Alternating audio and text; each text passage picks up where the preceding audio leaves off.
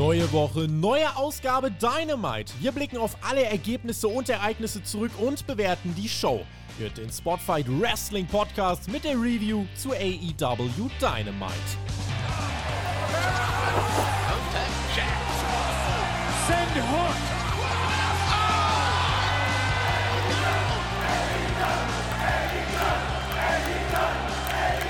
Donnerstag, 15. Februar 2024. Ihr hört und seht den Spotfight Wrestling Podcast. Ich bin Tobi, freue mich natürlich sehr, dass ihr mit am Start seid. Die Road brennt, hat Triple H kürzlich gesagt, aber damit die Road to Revolution meint, das checken wir heute. Das Updaum letzte Woche hat geholfen übrigens an der Stelle. Mehr Menschen haben diesen Podcast gesehen und YouTube hat verstanden, die werden scheinbar nicht gezwungen, sondern mögen das auch. Deswegen hoffe ich, wir können das diese Woche fortsetzen und gucken mal, was hat uns diese AEW Dynamite Ausgabe gebracht. Er hier wird übrigens auch nicht gezwungen, an meiner Seite zu sitzen und macht es hoffentlich auch gerne. Bin mir sicher, ich freue mich auf den Mann, der bei Project Nova im Moment gerade das ein oder andere nette Detail einführt und so ein paar Stellschrauben dreht. Gucken wir mal. Ich freue mich auf Virgil, der mich heute durch diese Dynamite begleiten wird. Hallihallo.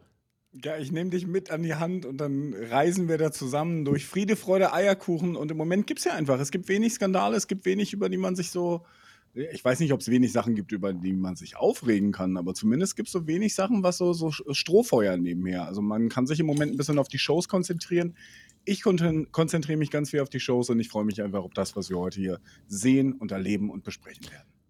Du bist eine Woche nicht da gewesen und plötzlich ist Sting Champion. So ist das manchmal. Da wurde ja letzte Woche großer Engel aufgebaut. Darby Allin und Sting haben die Tag Team Titel gewonnen. Danach die Attacke der Young Bucks mit ganz großem Blutbad. Das waren die letzten Bilder aus der Vorwoche. Werden wir heute natürlich drauf schauen, wie äh, man das weitergeführt hat. Sting mal eben im Rentenalter kurz den Titel bei AEW gewinnen. Kann, kann man mal machen, oder? Ich finde absolut, dass man das machen kann. Ich meine, der Weg dahin, klar war es irgendwie klar und man hat es irgendwie vorhergesehen. Ich habe ja das Match auch gecallt, dass es passieren wird. Ich habe auch gecallt, dass es vielleicht einen Titelwechsel vorher noch geben wird. Weil wir wussten ja alle, dass das Match bei Revolution, das Take Team Match stattfinden wird. Und jetzt werden alle Weichen dafür gestellt, alles wird da, dahin bewegt und ja, ich finde schon, dass man das machen kann. Man ganz im Ernst so ein Sting mit in die, in die Geschichte in die Titelgeschichte einzufügen. Warum denn nicht? Kann man machen. Er ist doch nicht World Champion geworden, er ist Tag Team Champion. Vollkommen in Ordnung. Wenn du die Möglichkeit hättest, Sting bei Project Nova als Champion booken zu können, würdest du es tun? Instant, wirklich. Also es gibt auch Deutsche, also mal ganz im Ernst, wir sind ja ein Jugendsportverein, das darf man nicht vergessen. Wir sind nicht eine legit Wrestling Promotion, wir sind ein Verein, eingetragener Verein und wir wollen die nächste Generation im Pro Wrestling fördern. Also, dass generell Superstars bei uns in den Ring steigen. Wir hatten letztens Maggot bei uns. Das ist für uns ein Superstar. Und das ist er ja auch im deutschen Wrestling. Wir hatten, wir hatten Tarkan Aslan schon bei uns. Wir hatten ganz viele Leute bei uns.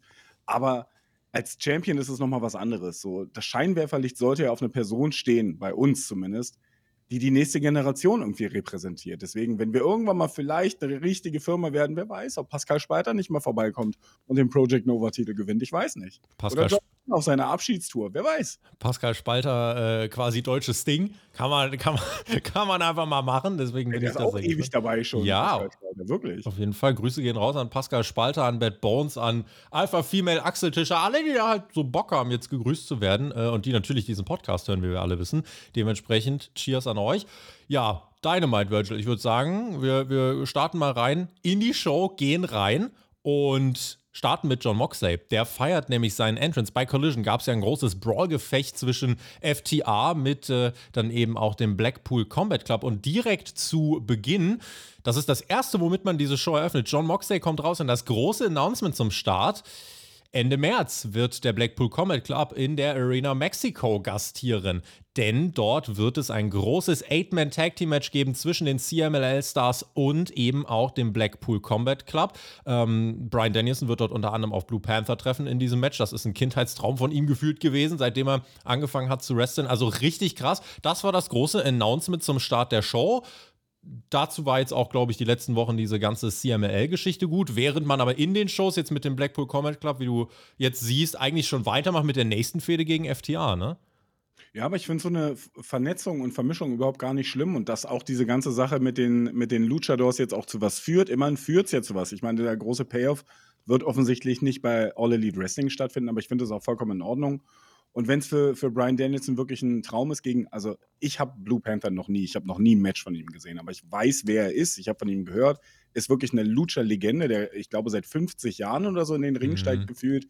Ähm, wenn es sein Traum ist, gut, soll er machen. Ich meine, ganz im Ernst, der Typ hat zweimal seine Karriere beendet im Prinzip, ja. Wusste nicht, ob er wieder zurückkommen kann oder nicht. Der soll so viel Spaß mit dem Wrestling haben, wie er noch kann, weil der wird sich früh genug zur Ruhe setzen. Wir werden früh genug irgendwann keine Matches mehr von Brian Danielson sehen. Also von daher, was er noch mitnehmen will, soll er bitte mitnehmen. Also ganz im Ernst, fühle ich. Ja, also das äh, ist auf jeden Fall mal ein Statement gewesen, was man hier zum Start äh, gesetzt hat. Äh, das Match äh, findet dann statt gegen Blue Panther, Ultimo Guerrero, äh, Mystico und Volador Jr. Also das ist dann dieses Eight-Man-Tag und der ganze Blackpool Combat Club reist eben hin. Das, wie gesagt, das große Announcement zum Start. Ja, und dann fand ja auch noch ein Match so nebenbei statt.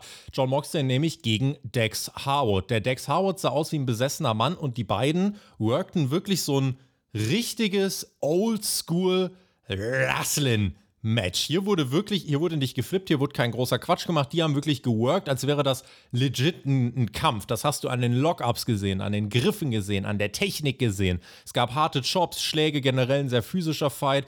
Sehen auch beide gut aus, da kann sich keiner entscheidend absetzen und du hast schon schnell gemerkt, oh, dieses, dieses Match wird sich abheben von vielen, was wir sonst bei AEW sehen. Die Crowd feierte das natürlich allein eine Sequenz, um euch mal zu verbildlichen, wie die das gemacht haben. Die wollen einen Superplex zeigen und bestimmt zweieinhalb Minuten doktern die rum und kämpfen um diesen Spot vom Top Rope runter und zählen diesen Bump danach auch wirklich, als wäre es das krasseste der Welt gewesen, haben eine große Reaktion aufgebaut, aber einfach um da hinzukommen, sich runtergeworfen, gekabbelt, wieder hoch, wieder runter, das fand ich richtig schön.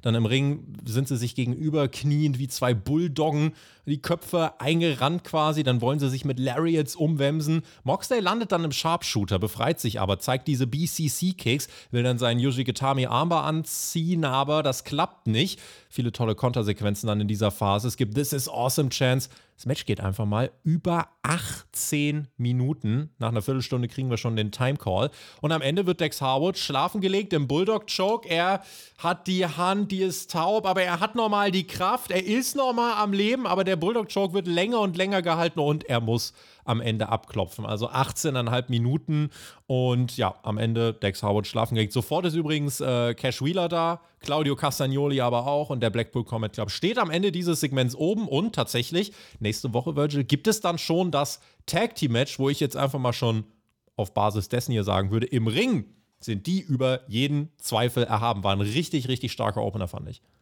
ich bin ja eigentlich nicht so ein Fan, wenn du weißt, irgendwann kommt ein Tag Team Match und vorher gibt es halt Single Matches zwischen mhm. den Tag Team Partnern so. Aber mal abgesehen davon, dass ich gerne auch ein Match zwischen eigentlich Castagnoli und Wheeler sehen würde, so, also Singles Match, was auch 15 Minuten gerne gehen kann, wo beide einfach mal abcatchen, das war ein gutes Match.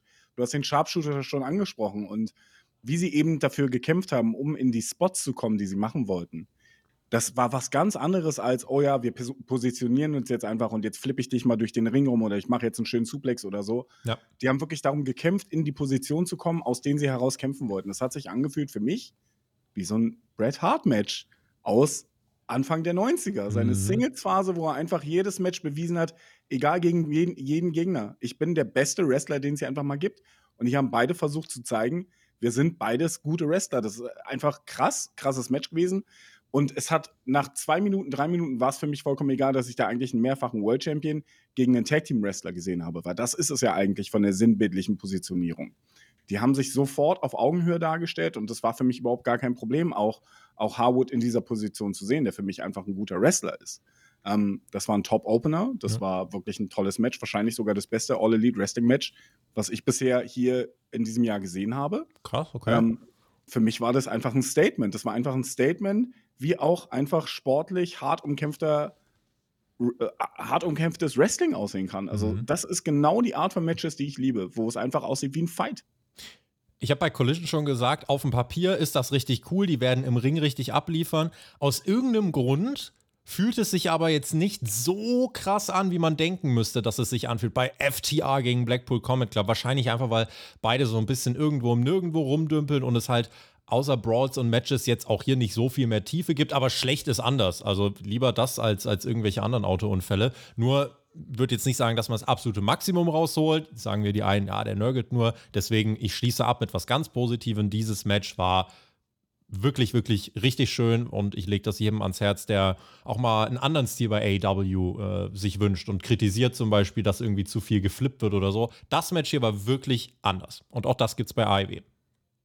Ja, also das ist einfach, also auch durch den Einfluss durch japanische Wrestler und Einfluss durch ja. mexikanische Wrestler, also man kann sich bei All Elite Wrestling nicht darüber beschweren, über die Qualität des Wrestlings. Nee. Also das kannst du einfach nicht machen, weil nee. du wirst jede Woche hochqualitativ gutes Wrestling und abwechslungsreiches Wrestling aussehen. Ja. Aber eben für die Leute, wie du es gerade gesagt hast, das Match hat sich nicht groß und nicht besonders angefühlt, eben weil es sich angefühlt hat, nicht wie da steht ein mehrfacher World Champion im Ring ja. und einer der besten Tag Team Wrestler der Welt, sondern einfach zwei Dudes, zwei, zwei Mitkader im Prinzip so. Ne? Also es hat sich eben für mich so angefühlt wie so ein echtes Wrestling-Match zwischen zwei aufstrebenden Leuten, die mal in den Main-Event kommen wollen mhm. und nicht wie einer, der mehrfach da schon stand und eigentlich da stehen sollte, eben weil für mich ist der Blackpool Combat Club ist das eine Gruppierung von Leuten, die zusammenarbeiten, wo eigentlich je, fast jeder von denen könnte eigentlich auch World Champion Material sein, einfach um den World Title die ganze Zeit antreten so. Und da sind sie halt nicht, sondern sie dümpeln, wie du sagst, irgendwie so ein bisschen in der Midcard rum. Kämpfen in einer, einer Woche gegen Luchadors, in der nächsten Woche kämpfen sie gegen FTA, da ist kein, keine Substanz dahinter. Und für kein die Leute, Ziel. die eben Substanz haben wollen, die einfach ein bisschen mehr haben wollen, da reicht natürlich einfach nur ein cooles Matchup nicht. Aber wenn du ein cooles Matchup sehen willst, das war es definitiv. Apropos cooles Matchup. Backstage, Konosuke Takeshita, dem wird gratuliert. Er hat Chris Jericho mit seinem eigenen Aufgabegriff besiegt.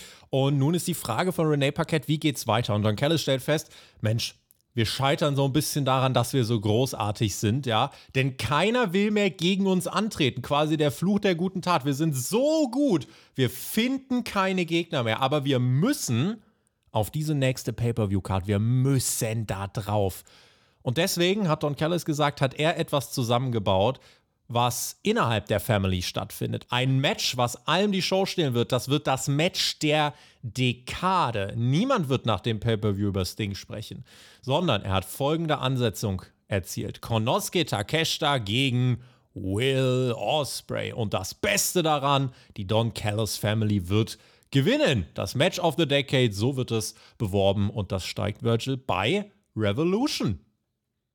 Ich meine, als Ansetzung ist es schon schön, aber so rein wie es jetzt promoted worden ist, fühlt sich das damals an wie das Match von Edge war es gegen Randy Orton, the greatest wrestling Match of all time. Also ja, cool, nur weil mir das jetzt gesagt wird, dass das ein gutes Match wird und dass es stattfindet, das ist halt das, wo mir jetzt die Substanz fehlt. Also mit Sicherheit wird das ein Knaller-Match.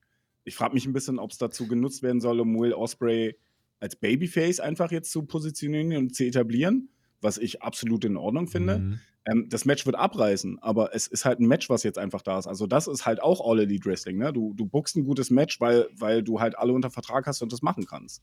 So stell dir vor, einfach, da würde eine Geschichte dahinter sein. Da würde eine Geschichte dahinter sein, warum sie gegeneinander kämpfen, warum da Hass drin ist, warum da Emotion drin ist.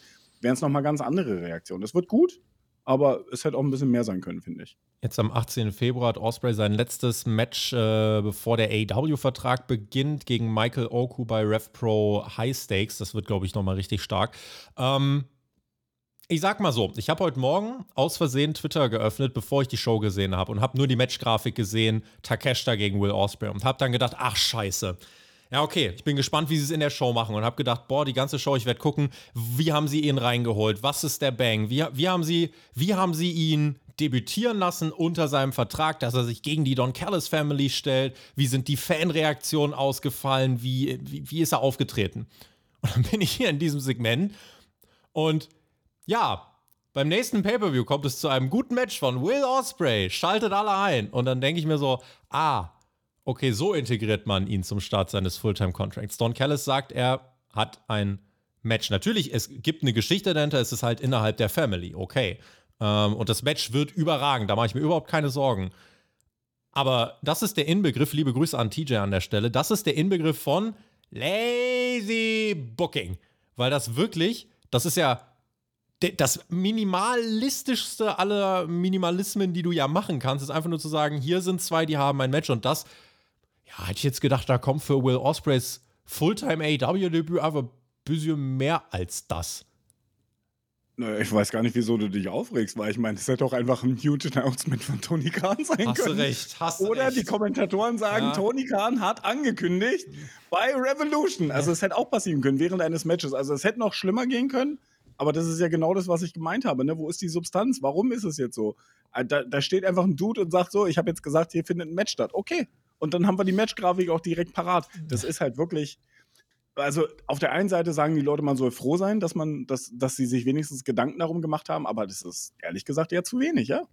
Bin ich gespannt. Schreibt uns das in die Kommentare. Überstrahlt eure Vorfreude aufs Match diese Ankündigung? Sagt ihr, mehr muss es gar nicht sein, weil das Match so krass wird? Oder hättet ihr euch gewünscht, dass man Will Ospreay in einer anderen Art und Weise in die Shows holt? Schreibt uns das gern in die Kommentare. Wardlow killt in 90 Sekunden Barrett Brown kann also zum Glück dieses Match bestreiten, äh, hat aber so eine Kniestütze nach seinem Match gegen Commander. Das ist aber auch die einzige Erkenntnis gewesen, denn mehr passiert auch nicht. Also das war's legit. Es gibt nichts. Man sieht ganz kurz, wie Adam Cole am Commentary sitzt. Komplett belanglos an der Stelle und keinerlei Fortschritt. Das war also wenn man es lieb meinen möchte, verwalten, aber bei Wardlow muss man eigentlich wirklich mittlerweile von fast jahrelangem Stillstand sprechen. Also ich habe mich gefreut, dass es seinem Knie offensichtlich gut geht und ich habe erstmal den Namen von dem jungen Mann falsch verstanden. Also erstmal sah er so aus wie Juice Robinson damals zu äh, NXT-Zeiten. Wie hieß ja. er damals noch? Ich habe seinen Namen vergessen. Ja, hast recht, aber ich komme auch nicht drauf, warte. Äh, ja. du kannst ja in der Zwischenzeit mal recherchieren, wie er hieß, weil jetzt plugge ich nämlich ein bisschen, weil bei Barrett Brown habe ich erst verstanden Bennett Brown. Und Bennett Brown ist ein Wrestler aus Kiel, der nämlich äh, vor wenigen Wochen Ach. um den Project Nova Titel oh. hat. Wer es nicht mitbekommen hat, meine kleine Promotion hat jetzt auch einen eigenen Titel. Ja, der wurde vergeben. Warum gibt es zwei? Damit wir einen für Fotoaufnahmen benutzen können. Ja, den wollte ich mal kurz zeigen. Ähm, Stark. Wer noch nicht mitbekommen hat, ich möchte jetzt mal ganz kurz was pluggen. Am 23.03. findet äh, eine Women's Wrestling Veranstaltung von Project Nova statt. Und wir haben einen Titel aus England gekauft. Von wow! Zwei Titel in dieser Review haben diesen Titel gekauft äh, und der wird vergeben im allerersten All-Female Rumble-Match am 23.03. bei Project Nova. Tickets kosten nur 10 Euro, weil wir ein Jugendverein sind. Kommt gerne vorbei, weil für alle Leute, die jetzt, wenn dieses Video hochgeladen wird, in den nächsten 24 Stunden sich ein Ticket kaufen, ähm, eine Person wähle ich aus und die bekommt von mir dann bei der Show einfach mal ein Project Nova T-Shirt geschenkt. What? So. Das war mein Plug. Jetzt können wir mit der Show weitermachen, weil ehrlich gesagt, hier ist auch nichts anderes passiert. ja, mal eben zwei Titel und ein Gewinnspiel. Alles klar, Virgil, mach, mach doch einfach mal. Ähm, Macher. Ja, da, in der Tat Macher. Ihr wisst, was ihr zu tun habt. Also, ihr könnt am Gewinnspiel teilnehmen und äh, müsst euch eigentlich nur ein Ticket für 10 Euro kaufen. Das äh, würde ich sagen, ist ja sehr schnell gemacht. Die Show findet in Berlin statt, richtig? Ja, Berlin, Weiße Rose, äh, super schöne Location. Kommt mal vorbei. Es wird geil. Wird geil. Respekt an der Stelle. Ja, war auch wichtiger als das, was mit Wardlow passiert ist. Äh, und Juice Robinson ist angetreten in NXT als CJ Parker. Das ah, ja. äh, haben wir auch nochmal geklärt. So. Danach sehen wir, wie die Young Bucks mit blutverschmierten Anzügen aus dem Jet aussteigen und mit der Limo zur Arena fahren. Die treffen heute auf Top Flight. Und dann geht's weiter mit Adam Copeland gegen Danny Garcia. Es geht um den Number One Contender Spot, um die TNT Championship. Äh, Virgil, Thema Rankings muss man hier nochmal kurz hinterfragen. Wir haben es bei Collision schon gemacht. Adam Copeland ist an drei in den Rankings gesetzt. Und man hat uns so erklärt, der darf sich dann aussuchen, ob er jetzt auf die TNT Championship, International Championship oder die Triple Crown Championship geht. Ja, die ersten beiden sind immer die, die um den World Title äh, kabbeln und die drei dahinter dürfen sich, oder da darf sich der dritte aussuchen. So. Und bei Collision kam dann Danny Garcia raus und meinte, ich habe aber auch viel zuletzt gewonnen, ich will auch einen Shot. Und daraufhin hat Copeland gesagt, okay, bei Dynamite gibt es ein Match um den Number One Contender Spot. Und dann sitze ich so hier und habe doch am Sonntag schon drüber diskutiert. Naja, wozu gibt es denn eigentlich Rankings? Danny Garcia ist nicht mal gerankt, Copeland ist auf drei. Ist jetzt eigentlich eine klare Sache, wer das Titelmatch bekommt. Und trotzdem haben die sich jetzt nochmal auf ein Number One Contenders Match geeinigt. Weiß ich nicht, da ist irgendwie die Relevanz für mich bei den Rankings nach zwei Wochen schon wieder äh, arg angeknackst, um es mal vorsichtig zu formulieren. Naja, es ist halt, es wird halt wieder schon alles zu verkompliziert, ne? Also das führt halt langfristig dazu, dass sich die Leute eben Gedanken darüber machen, dass jemand, der halt nicht gerankt ist, jetzt wieder in einem Number One Contender ste äh, Match steht und jemand, der irgendwie Number One Contender ist, diesen Shot einfach so einlösen kann ähm, und eine Niederlage ihn offensichtlich dann direkt raus aus, die Ranking, aus den Rankings mhm. katapultiert und die andere Person dann seinen Platz einnimmt. Also das ist halt zu viel Klein-Klein, zu viel Shishi dazwischen, wo man sich halt Gedanken machen muss, wo man dann Logiklücken wieder zwischendurch füllen muss. Also deswegen, ich habe mir ehrlich gesagt, als die Ansetzung, als ich es gesehen habe, dass es jetzt stattfindet, wie es dazu gekommen ist, war mir ehrlich gesagt scheißegal. Weil ich dachte mir, ja, ich meine, Adam Copeland ist in der Fehde mit, mit Christian, deswegen will er ja seinen Titel haben und das macht ja schon irgendwie Sinn und dass Daniel Garcia sich da einmischt und äh, Adam Copeland ist ja sowieso auf seiner Ich will gegen alle jungen Leute antreten Tour. Das passt alles für mich. Ich habe mhm. überhaupt mir gar keine Gedanken über die Rankings gemacht, mir einfach gedacht, scheiß auf die Rankings, so von der Story her macht es ja für mich schon irgendwo ein bisschen Sinn. So, und dann ist jetzt halt die Frage, okay, wie haben sie es denn hier gelöst? Ich habe bei Collision gesagt, vielleicht schafft man es ja für Danny Garcia, der sehr wahrscheinlich nicht siegreich aus dem Match hervorgehen wird, eine Anschlussfehde direkt zu kreieren, damit man mit ihm weitermachen kann. Wir gucken mal. Es war ein technisches Match. Garcia am Dancen bekommt aber gut Offensive rein. Ähm, und generell finde ich, der hat das Match schon relativ deutlich dominiert über die Strecke. Also klar, Copeland als Veteran nimmt sich so seine Spots raus, aber Garcia hat technisch auf alles, was Copeland ihn an den Kopf wirft, hat er überall einen Konter, überall eine Antwort, überall eine pfiffige Reaktion äh, parat. Dementsprechend, das fand ich ganz spannend zu sehen. Garcia pflückt äh, Copeland mit einem Dragon Screw vom Top Rope, bereitet die ganze Zeit das Bein vor für seinen Aufgabegriff und hat Cope auch am Rande der Niederlage, sah hier besser aus.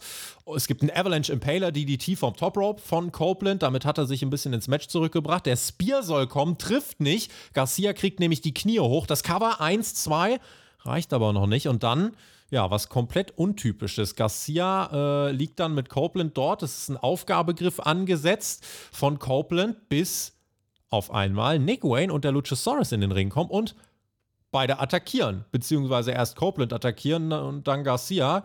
Eigentlich ein DQ-Finish. AW hat gesagt, ja, äh, no contest. Also es gewinnt keiner, sondern ja, no contest. Zwölfeinhalb Minuten, das sehen wir bei AEW sehr selten tatsächlich. Also wenn, man könnte jetzt einfach auch böse sein und sagen, das ist ja ein klassisches Raw-Finish. Zwölfeinhalb Minuten Virgil für die Cuts.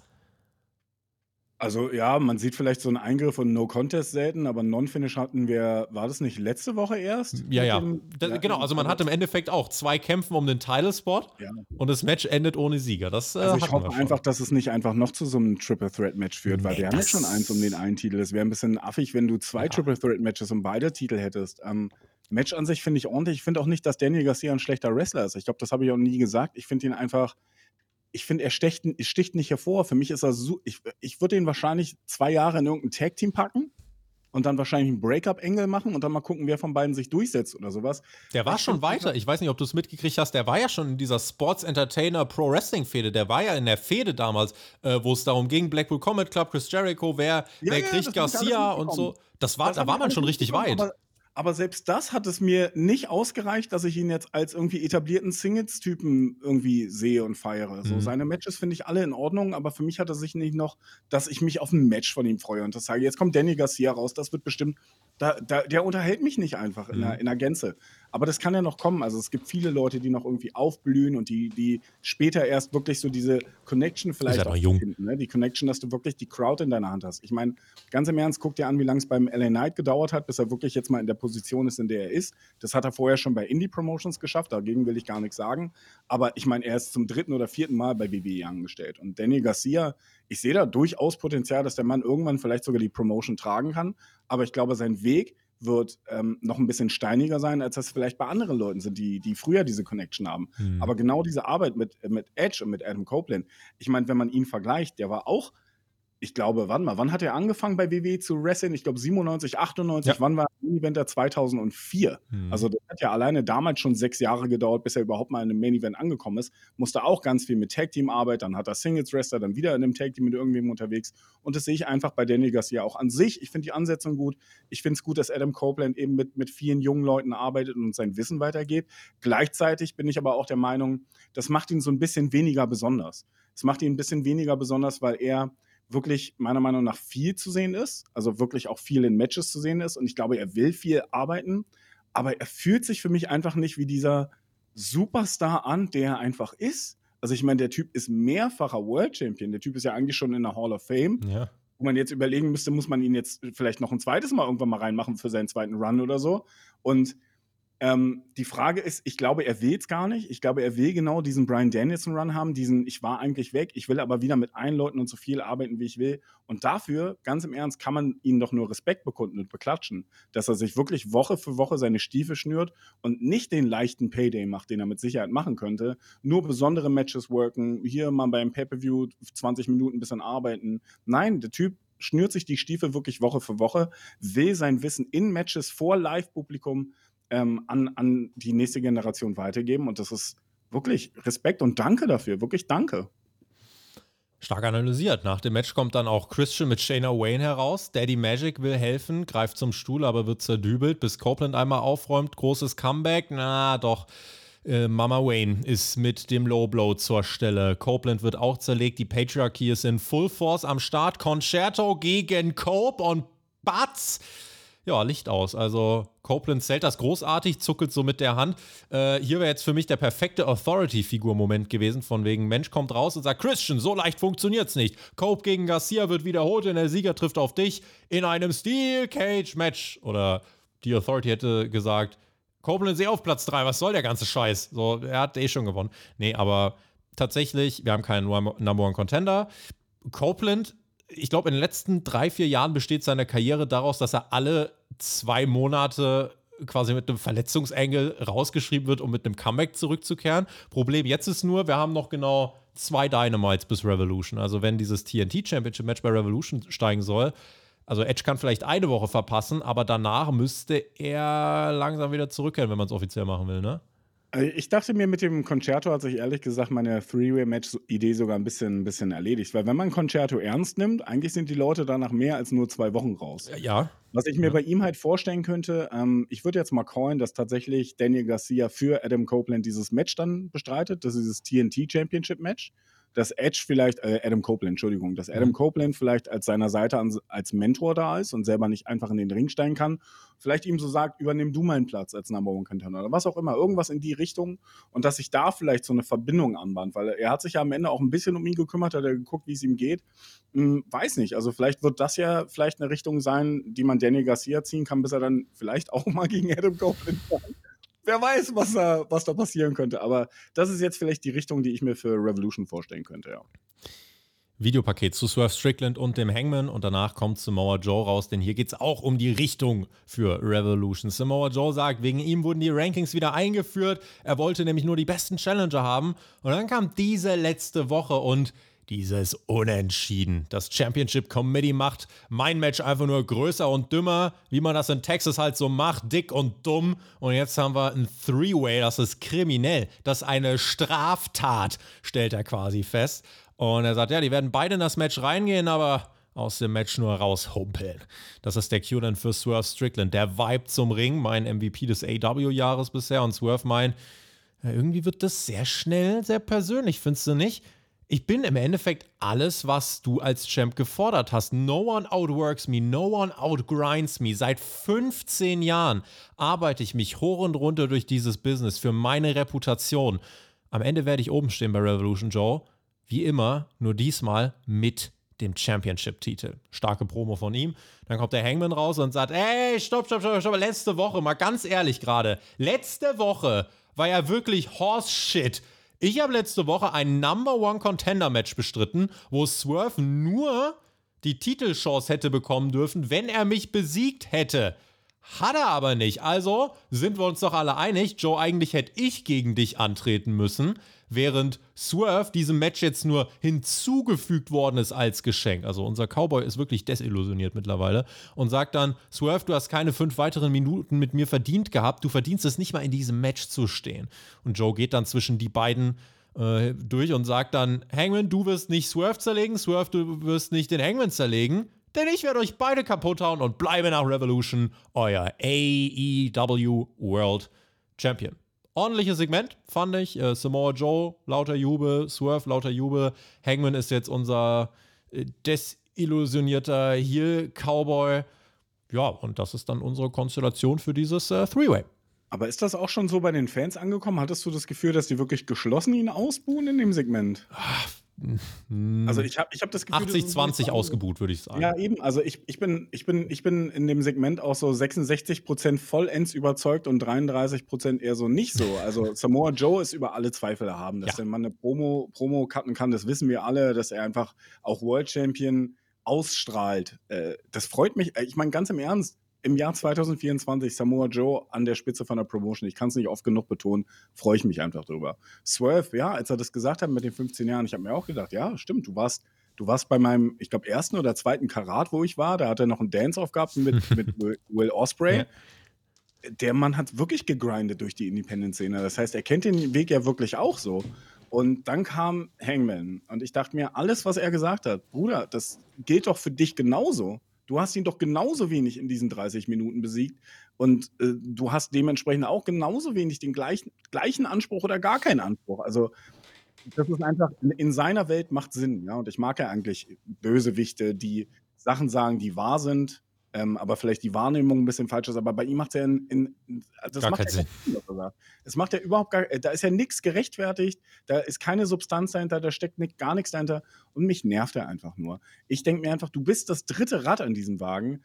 Im schlimmsten Fall bist du da drin, um den Pin einzustecken oder um aufzugeben oder sonst irgendwas, weil du am Ende des Tages, glaube ich, wird seine Mission sowieso sein. Ich glaube, er will lieber Swerve den Titel verhindern, als dass er selber den Titel gewinnen will. Und ich glaube, das wird die Match-Story sein. Ja. Und ich habe so Angst, dass das die Match-Story ist, weil ich glaube, dass der Moment von Swerves Titelgewinn größer ist, als dass man das irgendwie damit verhindern sollte, weil man jetzt an diesem Tag irgendeine komische, abstruse Geschichte. Also, ich will nicht noch ein viertes Match zwischen ihnen sehen. Will ich nicht. Aber das wird, das wird die Geschichte, weil das, wenn wir in die Analyse gehen, du siehst es ja jetzt schon. Der Hangman hat die Verlängerung verweigert, weil es ihm wichtiger ist, dass Swerve ihn nicht besiegt und das Titelmatch nicht bekommt, als dass er versucht, das Titelmatch für sich selber zu bekommen. Das heißt, er hasst Swerve so sehr, so sehr, dass er sagt, er kriegt das Match nicht. Dass hier generell irgendwas verrückt ist, das spiegelt allein die Tatsache wieder, Swerve ist der, der bei Hangman eingebrochen hat und mit dem Kind äh, da gesumselt ge, äh, hat und dem da irgendwie ein Shirt in die Krippe gelegt hat. Und irgendwie ist Swerve der, der von den Fans bejubelt wird, das Babyface und Hangman ist der Heel in der Geschichte. Das zeigt dir irgendwo ist da eh was, was äh, in der Dynamik. Aber damit könnte man ja geil spielen. Also damit könnte sich ja zum Beispiel Hangman mal hundertprozentig gegen die Fans wenden, wenn er es mal wirklich so ansprechen würde und so deutlich sagen würde. Wenn er war, im Moment wirkt, wir waren vorhin bei Bret Hart, Gehen wir mal bei Bret Hart weiter in der Geschichte. 1997, Bret Hart stand nur noch im Ring mit dem Mikrofon und hat sich aufgeregt und hat genörgelt. Und so fühlt sich halt Hangman für mich auch an. Er kommt in den Ring und nörgelt. Und ich habe ich habe weder starke positive noch starke negative Reaktionen auf jemanden, der nörgelt. Ich denke mir einfach nur, geh bitte nach Hause. Und das ist, glaube ich, mein eigentliches Problem damit. Wenn er wirklich einen vollends Heel-Turn hinlegen würde und wirklich Swerve angehen würde mit von wegen, du bist bei mir eingebrochen, du hast meine Familie bedroht, ich werde dir alles nehmen, was du jemals gehabt hast. Und weil das ist ja wahr und das hat ja Substanz und die Fans stehen nicht mal hinter dir, die bejubeln dich noch dafür.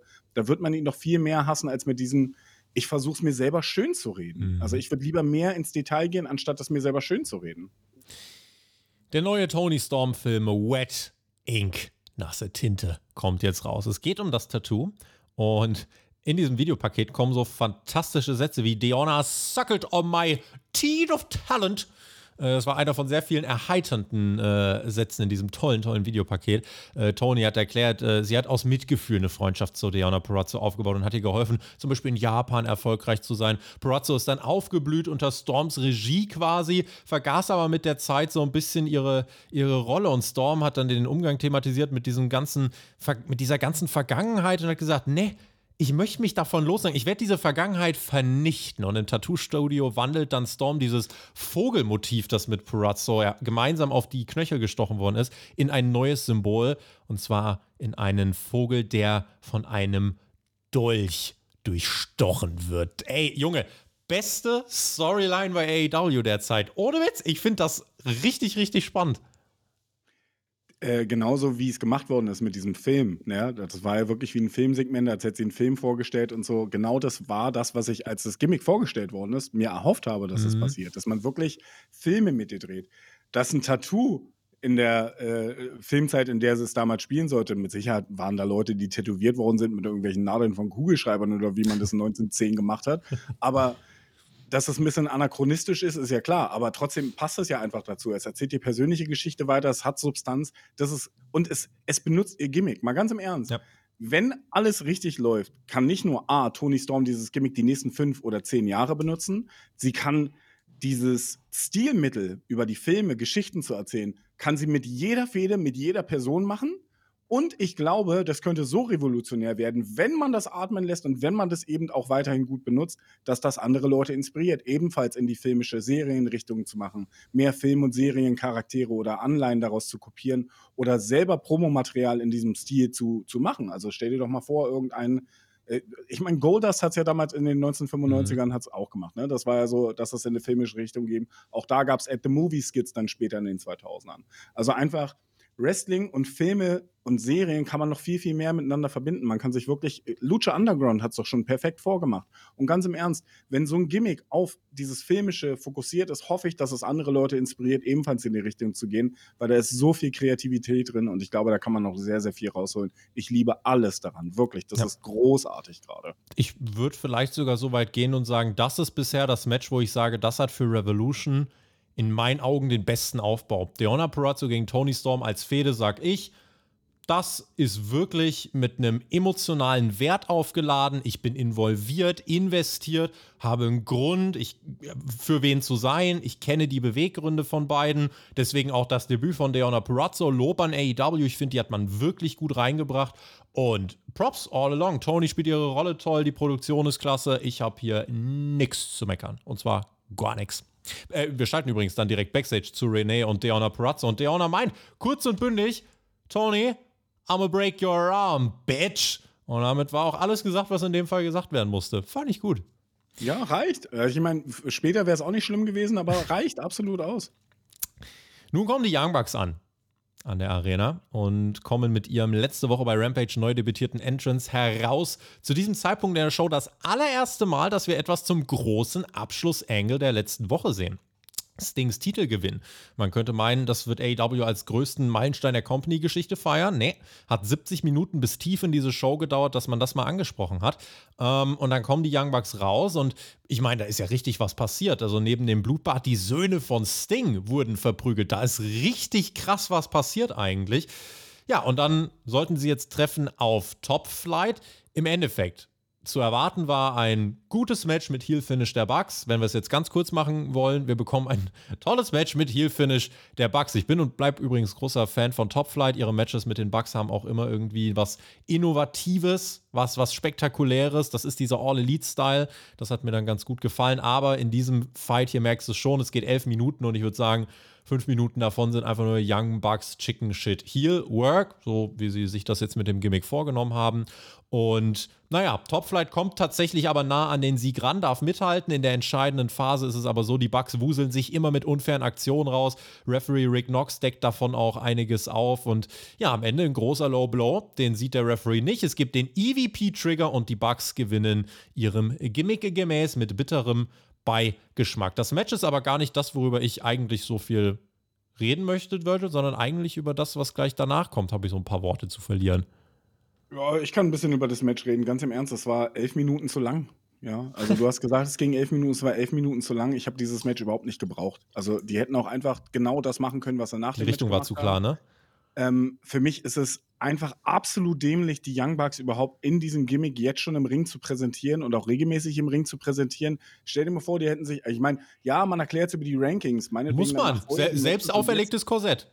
Ja, aber sie haben doch schon gesagt, sie haben das Titelmatch, das haben sie schon vor acht Wochen festgemacht und sie sind ja Nummer eins in den Rankings. Also warum müssen sie. Waren sie nicht? Sie waren tatsächlich vor diesem Match unranked. Das ist gleich noch ein wichtiges Thema. Sie waren unranked in den AEW Tag Team Rankings. Ja, okay, ich, ich, ich will die Ranking, ich will sie nicht so fest einbeziehen. Ich denk du kommst nicht drum rum. Ich werde sie dir immer unter die Nase reiben. Mach das. Aber ich denke mir halt, du nimmst doch die Besonderheit von den neuen Charakteren, wenn du die schon regelmäßig präsentierst. Das ist einfach das, was ich mir denke. Ja. Ich fand das, die Details, also mal abgesehen davon, dass ich jetzt denke, dass sie sich eine Woche nicht gewaschen haben, das war dasselbe wie bei Chelsea Green damals mit dem Wedding Dress, wo sie sechs Monate damit rumgelaufen ist. Die haben ja immer noch das Blut auf den Anzügen gehabt. Finde ich, ist ein nicer Touch. Ich denke mir jetzt aber, okay, haben sie es dann im Flieger wieder angezogen oder sonst irgendwas?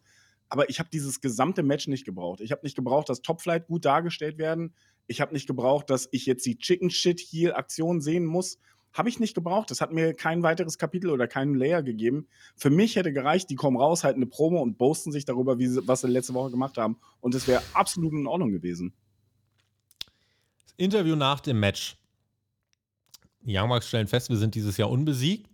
Und wir sind das top unbesiegte Tag-Team des Jahres.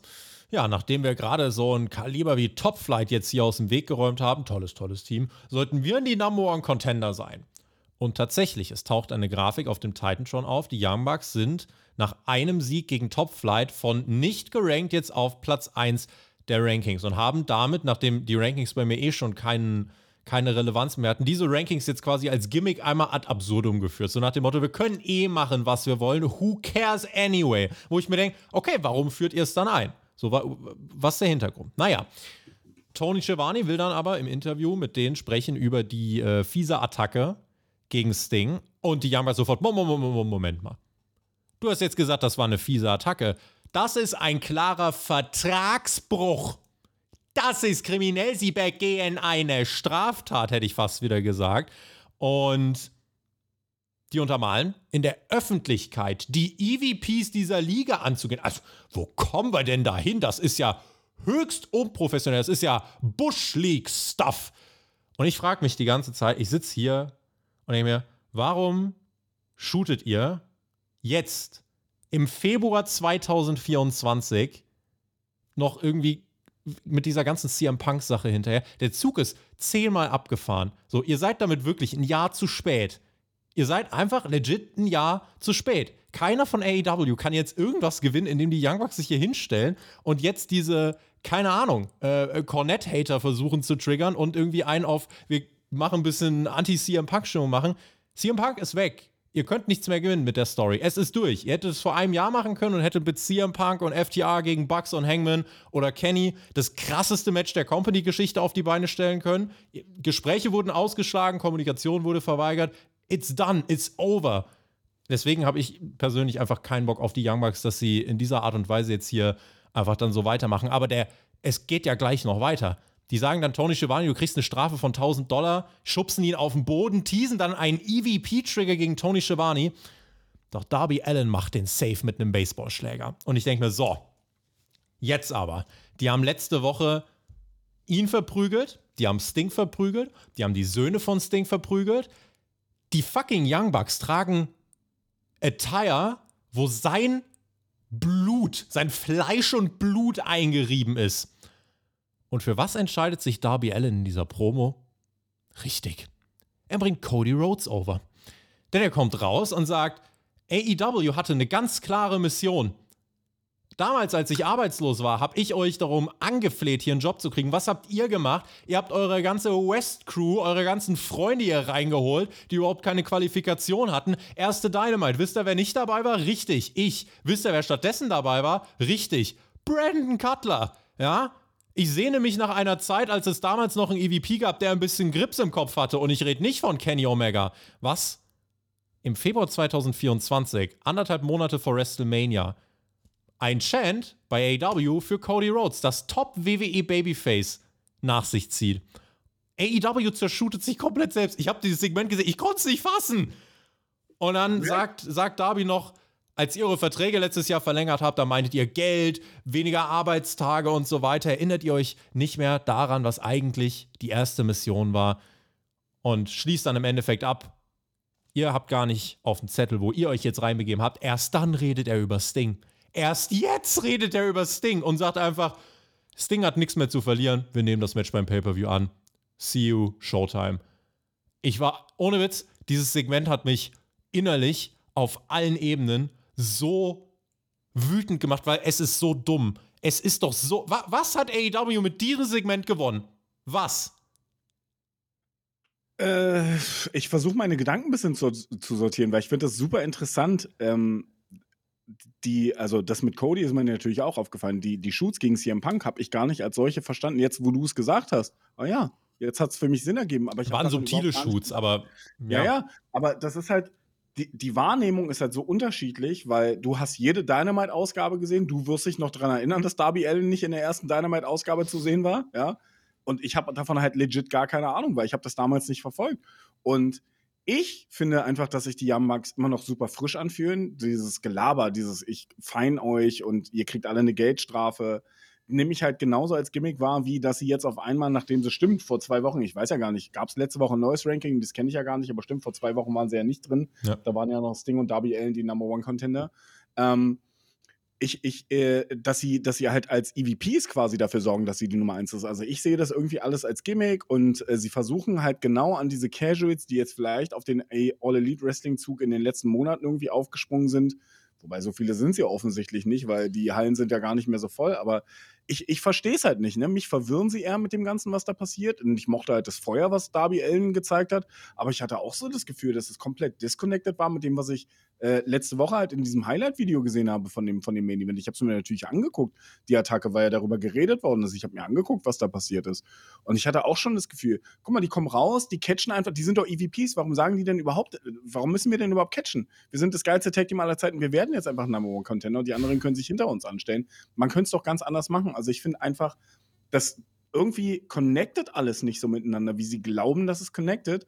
Und das merke ich auch daran, dass unsere Auffassung darüber, was hier passiert, so dermaßen unterschiedlich sind, weil du siehst alle, du siehst alle Haken, wo sie versuchen anzusetzen. Ich sehe das überhaupt gar nicht und verstehe es halt null, was da passiert und denke mir, ah ja, gut, okay, und ich, die hassen sich offensichtlich. Und ich so, ne? sehe die Haken und verstehe auch nicht, was hier passiert. Naja. also nochmal, du hast letzte Woche, du hast es angesprochen, man hatte so einen wirklich großen Engel, wo du dachtest, oh, okay, damit kriegen wir das Pay-Per-View-Match auf Strecke, das war wirklich ein Bang und da habe auch ich letzte Woche, ne, die Begrüße an alle, die irgendwie sagen, ich würde alles von den Young Bucks schlecht reden. Das letzte Woche, der Beatdown war gut, das war richtig gut, da habe ich auch gesagt, Freunde, das kannst du genau so machen.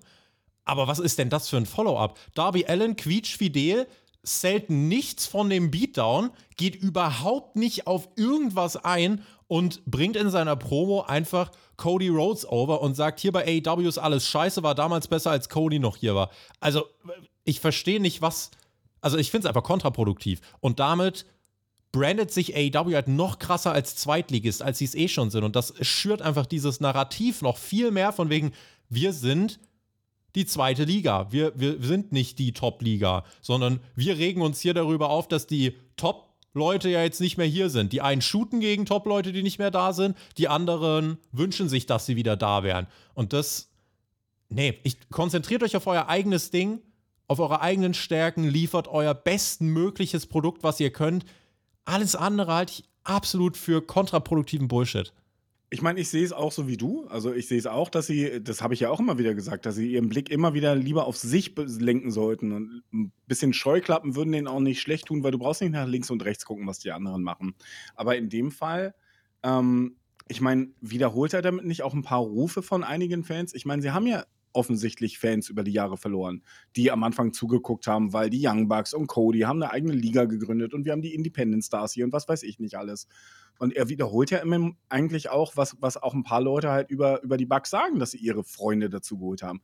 Ich frage mich halt, warum so ein Work-Shoot-Stuff? Also ich meine, selbst wenn es ja wirklich fühlt, kann ja so sein, kann ja sein, dass das wirklich seine echten Gefühle sind und der stand im Ring und hat einfach nur erzählt. Aber ich frage mich, wohin wollen sie denn mit solchen Workshoot-Sachen? Also ich habe das Gefühl, das fühlt sich halt ein bisschen so an wie, ja, weiß ich nicht. Man hat es in den Dirt Sheets ge gelesen und jetzt liest man halt so ein bisschen vor, wie so die allgemeine Meinung über die Young Bucks ist. Und das, ich, ich verstehe es einfach nicht, wohin man da hin will. Und das lenkt halt von dem guten Engel, wie du es gesagt hast, aus der Vorwoche einfach ab.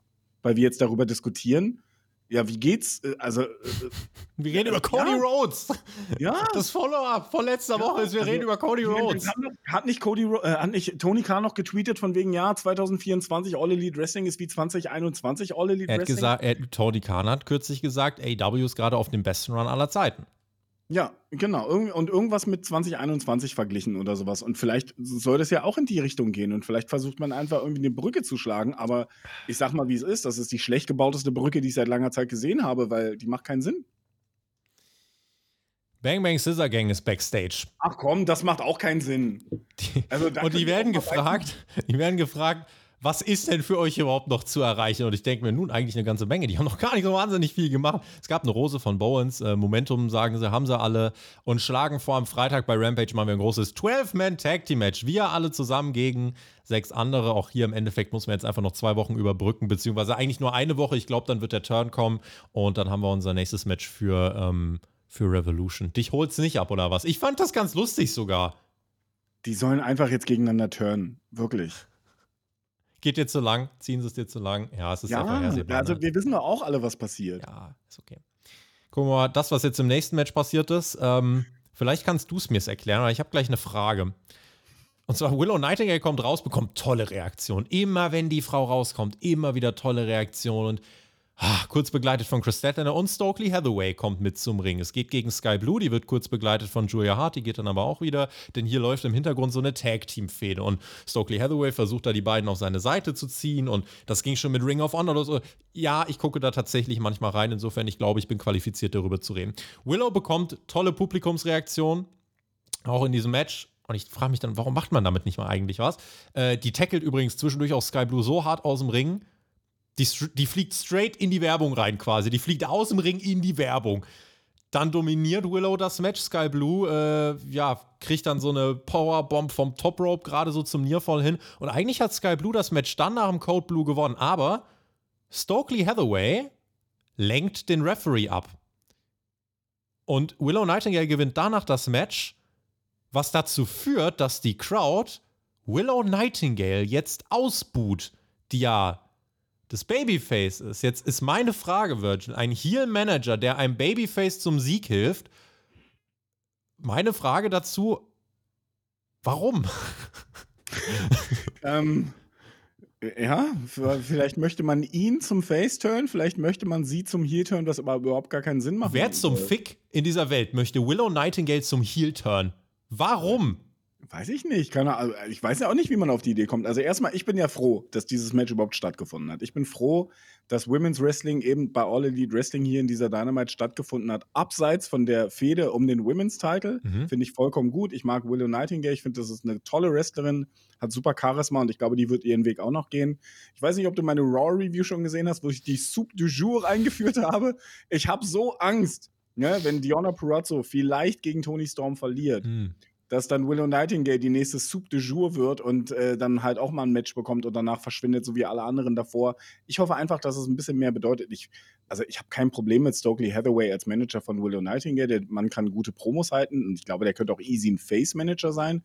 Aber das Finish habe ich auch nicht so ganz verstanden. Und als jemand, wenn du nahezu alles, was All Elite Wrestling macht, irgendwie guckst und irgendwie nachverfolgst oder zumindest Berichte liest, aber weißt, was da passiert, nicht versteht, was da passiert ist. Wie zur Hölle soll ich das dann dir erklären können? Also, also hier Manager, der einem Babyface zum Sieg verhilft und äh, das Babyface wird ausgebuht gegen einen Heel, Weiß ich jetzt nicht. Also vielleicht kann mir das jemand von euch erklären. Ich äh, habe das überhaupt nicht verstanden.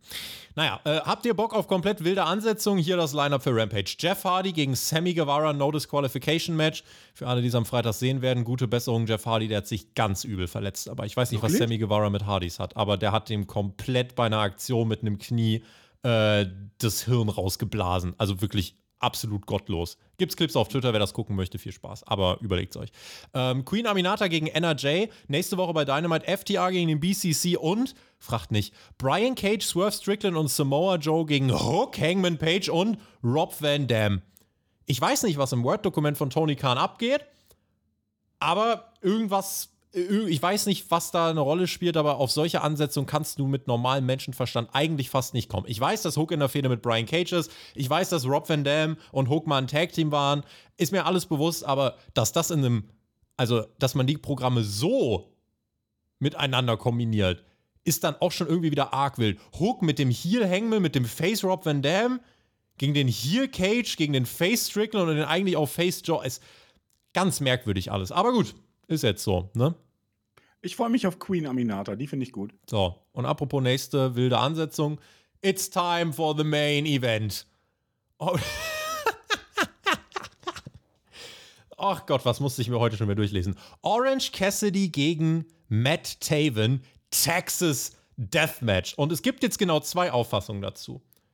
Es gibt jetzt die, um meine Frage von gerade aufzugreifen, die jetzt sagen, warum auch noch Texas Deathmatch?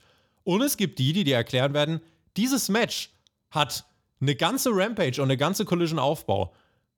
Dementsprechend, also es sind zwei Sichtweisen. So, für mich ist es wirklich von A bis Z the most AEW Match ever. In jedem einzelnen Aspekt, von A bis Z, ist das the most AEW Match ever.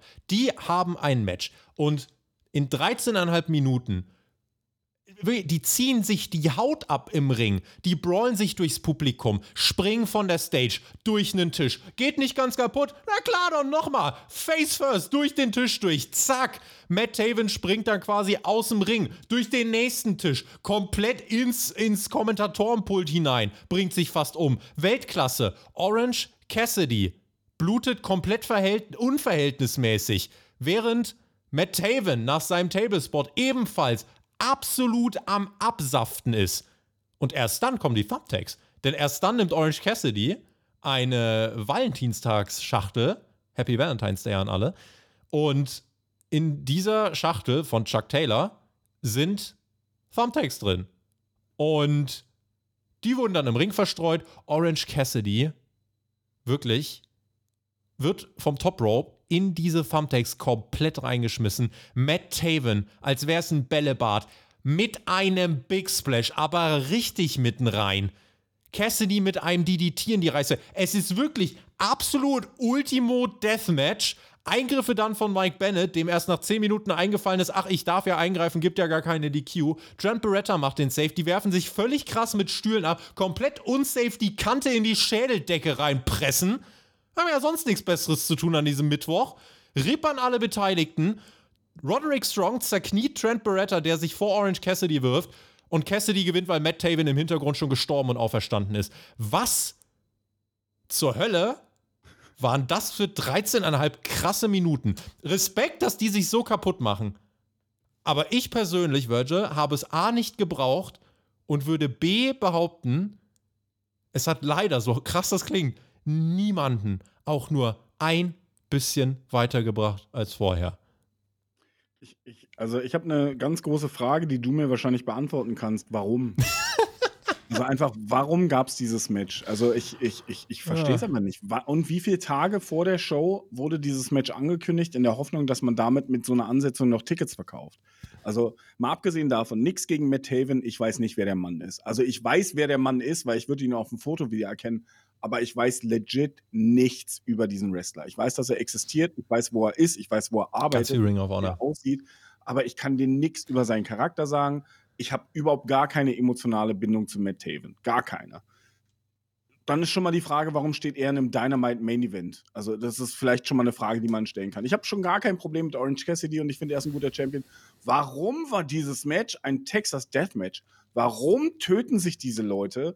In 13 Minuten, für, für meiner Meinung nach ist das wirklich nichts. Ich finde nicht, dass beide jetzt irgendwem beweisen mussten, ey, vielleicht ist ja Matt Taven zu Orange Cassidy gegangen und hat gesagt, weißt du was, ich, ich komme einfach nicht weiter in meiner Singles-Wrestler-Karriere. Die Leute nehmen mich nicht ernst. Können wir uns nicht einfach mal 13 Minuten lang töten? Und er hat gesagt, ja, klar, können wir machen. Dann sind sie zu Tony Khan gegangen und er hat gesagt, klar, können wir machen.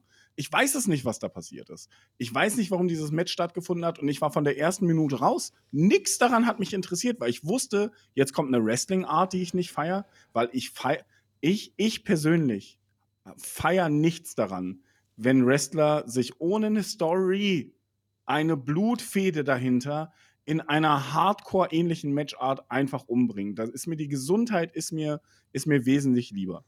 Und ich habe auch nicht verstanden, wozu? Ich habe einfach, es war da, dieses Match. Nach 13 Minuten war es vorbei und ich dachte mir, ja, weiß ich nicht, wenn die, wenn die Dynamite-Ausgabe vielleicht mit dem Match angefangen hätte und mit einem anderen Match geendet hätte, hätte ich vielleicht einen runderen Abschnitt gehabt. Aber hier war mir einfach die letzten 20 Minuten der Folge waren mir grundsätzlich egal.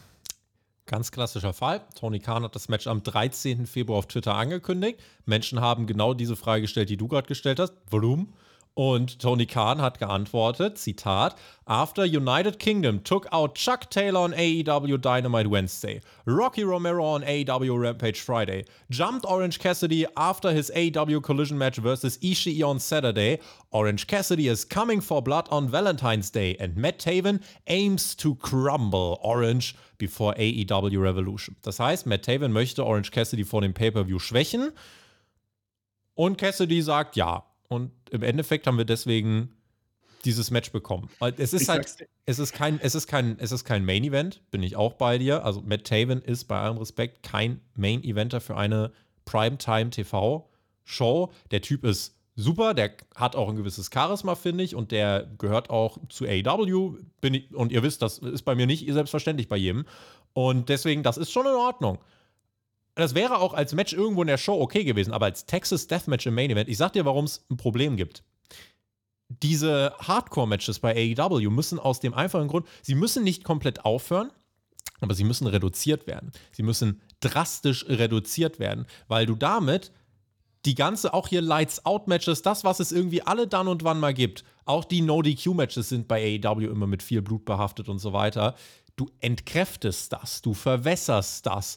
Es ist unnötig. Unter ganz bestimmten Umständen, Blutsfede, Swerve Strickland, Hangman Page, da gibt es einen Grund, warum die wirklich sich den Zementblock in die Speiseröhre pressen. Ist voll in Ordnung. Bin ich Wrestling-Fan für. Aber nicht für Matt Taven und nicht für Orange Cassidy, nicht in dieser Mid-Card Feder eines zweiten belanglosen International Title Runs von Orange Cassidy. Und als Promoter würde ich mich jetzt mal fragen, würde mich deine Meinung gleich noch zu interessieren, bevor wir den Deckel drauf machen. Ist es das wert? Deine Wrestler haben ein erhöhtes Verletzungsrisiko. Deine Storyline wird dadurch hier in dem Fall in, wird das, sagt jetzt irgendjemand Cassidy gegen Roderick Strong, oh scheiße, jetzt, ah, jetzt ist, ja, okay, jetzt ist krass. Je, jetzt ist krass. Verkaufst du damit. Ja jetzt toppen. Die müssen es ja jetzt toppen. Verkaufst du jetzt ein Ticket mehr für den Pay-Per-View? Hast du für diese Dynamite ein Ticket mehr verkauft? Wird das Ganze einen Ratings-Boost bewirken? Ich glaube, die Antwort auf alles drei lautet leider nein. Ist das Verletzungsrisiko drastisch nach oben gegangen? Würde ich übrigens äh, mit zwei flockigen Daumen nach oben beantworten. Und dementsprechend, ganz ehrlich, würde ich mir als Promoter denken, diese Ressourcen so zu verbrennen, diese Worker das machen zu lassen, hat keinen ökonomischen Mehrwert. Rein hart von der Ökonomie her sag ich, hat das keinen Mehrwert. Und noch obendrein sag ich, dass das andere Hardcore-Matches nur verwässert, in denen es mal angemessen wäre. Dementsprechend für mich lose-lose, das hätte ich so nicht gebraucht, leider. Aber trotzdem nochmal Props, dass die das so krass gemacht haben. Ne? Also wirklich. Aber ich hätte es einfach als Promoter gar nicht zugelassen. Ich hätte gesagt, wa warum? Hätte ich gesagt, Virgil. Warum? Also ich stimme dir einfach in allen Belangen zu. Mit Sicherheit, das war ein okayes Match. Aber wenn es mich nicht interessiert, wenn, also wenn ich da nicht drin bin, warum, warum töten die sich dann dafür? Und ich sag dir einfach, 80 Prozent der Crowd waren einfach in dem Match drin, weil es ein Spotfest war und nicht, weil sie sich für die beiden hätte, jeder Mensch hätte da in diesem Match stehen können und sich so hätten, hätte versuchen können, so ein Match zu worken. Und die hätten genau die gleichen Reaktionen bekommen. Und das ist halt so schade. Ich als Promoter, muss sowieso, also ich meine, bei uns ist es nochmal was anderes, ne? Die Leute sollen sich bei uns bei Project Nova sowieso nicht töten. Und ich musste Leuten auch schon Spots tatsächlich ausreden, weil Wrestler und Wrestlerinnen haben sind einfach davon angefixt, für die Leute zu performen und für die Leute was rauszuhauen. Und ich musste auch schon der Person sagen, bitte benutzt keine Reißzwecken bei uns, bitte. Ähm, und im Independent Wrestling ist es nochmal was ganz anderes. Jeder Tisch, der in einer Independent Show kaputt geht, ist Geld aus dem Fenster geschmissen werden, weil das kriegst du nie wieder. Oft sind ja Tables-Matches oder sowas, wenn ein Tisch in einem Hardcore-Match kaputt geht, wird er nicht vorher explizit angekündigt und du verkaufst ja nicht damit automatisch mehr Tickets. Und wenn du das Match hier 24 Stunden vorher festmachst, hast du kein einziges Ticket damit verkauft. Deswegen sehe ich es genau wie du. Das wird keinen Ratings-Boost gemacht haben, das wird keine Tickets verkauft haben. Das war einfach nur ein Match, um zu zeigen, guck mal, was wir können.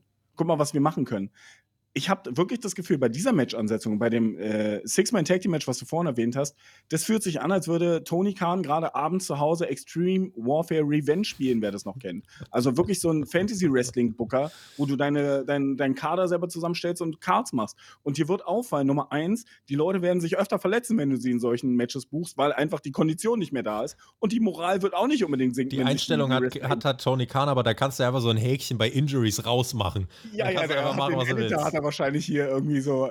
Also mal ganz im Ernst, das ist ja, das ist Quatsch einfach, mal ganz im Ernst. Das, und das verwässert das halt wirklich. Du hast auf der einen Seite ein Blutfäden-Match, wo der eine das Blut des anderen trägt. Und das ist jetzt offensichtlich die Messlatte, was ein Blutfäden-Match ist. Und das ist hier halt mal so ein Dynamite Main Event. Einfach mal, weil wir es können. Und weil die sich bei irgendwelchen C-Shows mal miteinander ein bisschen gekabbelt haben. Komm, also mal ganz im Ernst, wo sind die Zeiten hin, wo ein Steel Cage Match noch das Ende von einer krassen Fehde war? Oder ein Last Man Standing Match das Ende von einer krassen Fehde war? Wir hassen doch alle bei WWE auch diese scheiß Themen-Pay-Per-Views, wo einfach irgendwelche Hell in a Cell-Matches angesetzt werden, weil jetzt gerade Hell in a Cell Pay-Per-View ist. Warum muss dann ich freue mich für alle Leute, die Hardcore Wrestling mögen, aber am Ende des Tages fragt euch doch mal, wofür sollen auch All Elite Wrestling stehen? In einer Woche soll es für die, für die krassesten Luchadore stehen. In der nächsten Woche soll es das krasseste New Japan-ähnliche Match geben mit Takeshita gegen Will Osprey. Aber wir haben dann noch einen äh, Brawl zwischen zwei Leuten, die eigentlich, von denen einer von beiden eigentlich auch dafür bekannt ist, in Matches wahllos zu bluten. Und wir haben einfach mal, weil wir es können, Texas Deathmatch. Was ist die Identität von All Elite Wrestling? Was ist es? Also du kannst nicht auf allen Hochzeiten spielen. Und am Ende des Tages musst du dich vielleicht auch mal entscheiden, vielleicht nehme ich mal ein bisschen was raus, weil wenn ein Fan nur jede Woche einschaltet, was ich kann nichts erwarten, was All Elite Wrestling mir nächste Woche oder in zwei Wochen, wenn ich wieder reingucke, bietet. Ich, ich sitze hier und weiß nicht, was mich in zwei Wochen für eine Show erwartet, was mich für Leute erwarten, die ich sehe, ob ich meine Lieblingswrestler sehe, ob ich sehe, dass meine Stories auch weiter fortgeführt werden und was für eine Matchart ich sehe. Also ich kann nicht sagen, dass ich hier sitze und mich darauf freue, in zwei Wochen wieder All Elite Wrestling zu sehen, weil ich gar nicht weiß, was ich kriegen werde. Und ich glaube, dass das ein riesiges Problem gerade ist, eine Identitätskrise. Wer sich jetzt übrigens fragt, was würde denn der TJ dazu sagen, äh, kann der uns nicht vielleicht ein bisschen Mut machen? Kann ich euch abkürzen. Ihr könnt mal in die Dynamite Review nach dem letzten Pay-Per-View oder nach dem vorletzten Pay-Per-View hören, wo TJ seine Meinung zu Hangman gegen Swerve gedroppt hat. Kurzfassung, ja, war jetzt, war jetzt nicht so krass. Und ich sag mal so, TJ ist kein Freund davon, wenn du dich grundlos komplett kaputt machst. Also ich erspare euch das Ganze. TJ hätte das auch, glaube ich, kritisiert hier. Der hätte wahrscheinlich dir herausstellen können, ey, die haben wirklich hart geworkt und haben auch das Thumbtack-Gimmick wahrscheinlich sehr gut untergebracht. Die haben die Tische richtig explodieren lassen. Aber er hätte wahrscheinlich auch die Frage gestellt, so, für was? Das hat, hat also die haben sich umsonst den Körper zerstört. Und das ist halt, das ist schade. Das ist wirklich, wirklich schade. Ja, kommen wir zum Fazit. Eine Show mit Ups and Downs. Ihr habt es gemerkt, jetzt so gegen Ende, ah, wollen wir doch wieder ein bisschen knuseliger. Aber am Anfang, also ich muss sagen, ich fand den Opener richtig stark. Tony Storm gegen Deonna Purazzo finde ich richtig stark. Ich appreciate die Wrestler, die in dieser Show wirklich äh, wieder richtig rausgehauen haben. Ich fand im Endeffekt auch das Segment mit Samoa Joe Swerve und Hangman immer noch okay, zumindest bis der Hangman kam, da war es sogar gut. Und ja, ach, also insgesamt ähm, waren auch schon gute Sachen dabei, aber halt auch Sachen, also dass Darby Allen äh, und, und äh, die Bugs, dass das das Follow-up für die Tag-Team-Titel-Feierei und das Angle letzte Woche war. In meinen Augen war das mit das Schlechteste, was du hättest machen können. Es gab noch ein paar Fragezeichen bei Willow Nightingale und das mit Orange Cassidy war ein krasses Match, aber da steht einfach so im Grundsatz drüber, warum machen die so eine kranke Scheiße? So, und dann gibt es Menschen, die sagen, ja, ihr labert Scheiße, und es gibt Menschen, die sagen, ja, habt ihr vielleicht recht. Oder ihr steht dazwischen, schreibt uns das bitte auf jeden Fall. Wir wollen eure Meinung dazu wissen und wollen äh, wissen, wo steht ihr, warum steht ihr da, wo ihr steht, interagiert mit uns. Das äh, freut uns immer sehr, ist eine große Belohnung, macht sehr viel Spaß und genau, werdet auf jeden Fall aktiv. Äh, jetzt wird Virgil aktiv mit seinem Fazit zu dieser Show. Ja, insgesamt, ganz im Ernst, also so wirklich schlechte Matches waren nicht dabei, aber wenn du dir auch alle Matches mal anguckst, was du da hattest, du hattest einen klassischen Squash drin, du hattest ein klassisches 90er Jahre Wrestling, Wrestling-Fight-Match drin, du hattest ein Hardcore-Match drin, du hattest ein Tag-Team-Match mit drin, was meiner Meinung nach zu lang ist, aber du hattest kein äh, Women's Match hattest du drin von der Midcard und nicht mal die Main-Eventer und das mhm. heißt, du hattest schon eine gute Abwechslung einfach drin, so, ne, und vielleicht ist das ja auch das, wofür All Elite Wrestling für die Leute steht, dass du halt wirklich jedes Mal ein anderes Match bekommst und jedes Mal überrascht wirst. Aber ich glaube, dass das ist so wie wenn du auf ein Konzert gehst. Du weißt nicht, wer spielt, du weißt nicht, welche Musik läuft. Stell dir vor, du weißt nicht, welche Band kommt oder welche Musikart gespielt wird oder sowas. Ne? Aber generell findest du das Festival vielleicht ganz gut. Kann ja genauso gut. Kann ja auch sein, dass es funktioniert, aber am Ende des Tages ich mag es einfach vielleicht ein bisschen lieber, wenn ich vorher weiß, was mich erwartet. Ich weiß, in welche Richtung es geht. Und deswegen kann ich schon sagen, die Matches, insgesamt war die Show schon gut und kurzweilig. Aber begeistert hat es mich nicht, dass ich sage, boah, ich muss jetzt wissen, wie es in zwei Wochen weitergeht. Damit machen wir den Deckel drauf. Ich bin sehr gespannt auf eure Kommentare. Ich denke, wir haben in dieser Show jetzt viel zu diskutieren gehabt, haben auch viel anders zur Diskussion gegeben, sind natürlich dann eben gespannt auf eure Meinung und äh, freuen uns auf euch weiter auf der Road to WrestleMania. Ihr habt äh, vom Virgil auf dem Zettel, hier waren zwei Titel, die stehen nicht ganz auf dem Spiel, aber ein T-Shirt steht auf dem Spiel. Dieser Mann hat zwei Championships in einer Review. Das ist wirklich die goldigste Review aller Zeiten bei Spotfight. Also ihr seid Teil von History, auch an die Spotify-Hörer. Also kannst du die Titel einmal aneinander klonken für die die Spotify-Hörer? Warte. Oh. Wow, das war ein Epos. Stellt euch vor, wie diese massiven Geräte aus, aus echt Gold und echt Diamant einfach wirklich äh, ja, episch zusammenclashen. Genauso stellt ihr euch das bitte vor und äh, macht dann mit und holt euch ein Ticket für Project Nova. Das war's mit Dynamite. Ihr gebt uns gerne einen Daumen nach oben, wenn euch das gefallen hat und schaltet demnächst wieder ein, wenn wir euch eine neue Podcast-Folge liefern. In diesem Sinne, GW, genießt Wrestling. Virtual die Schlussworte. Ich bin raus. Auf Wiedersehen. Tschüssi. Äh, ich gehe auch raus. Ich habe nichts mehr zu sagen. Bis zum nächsten Mal. Bis dann.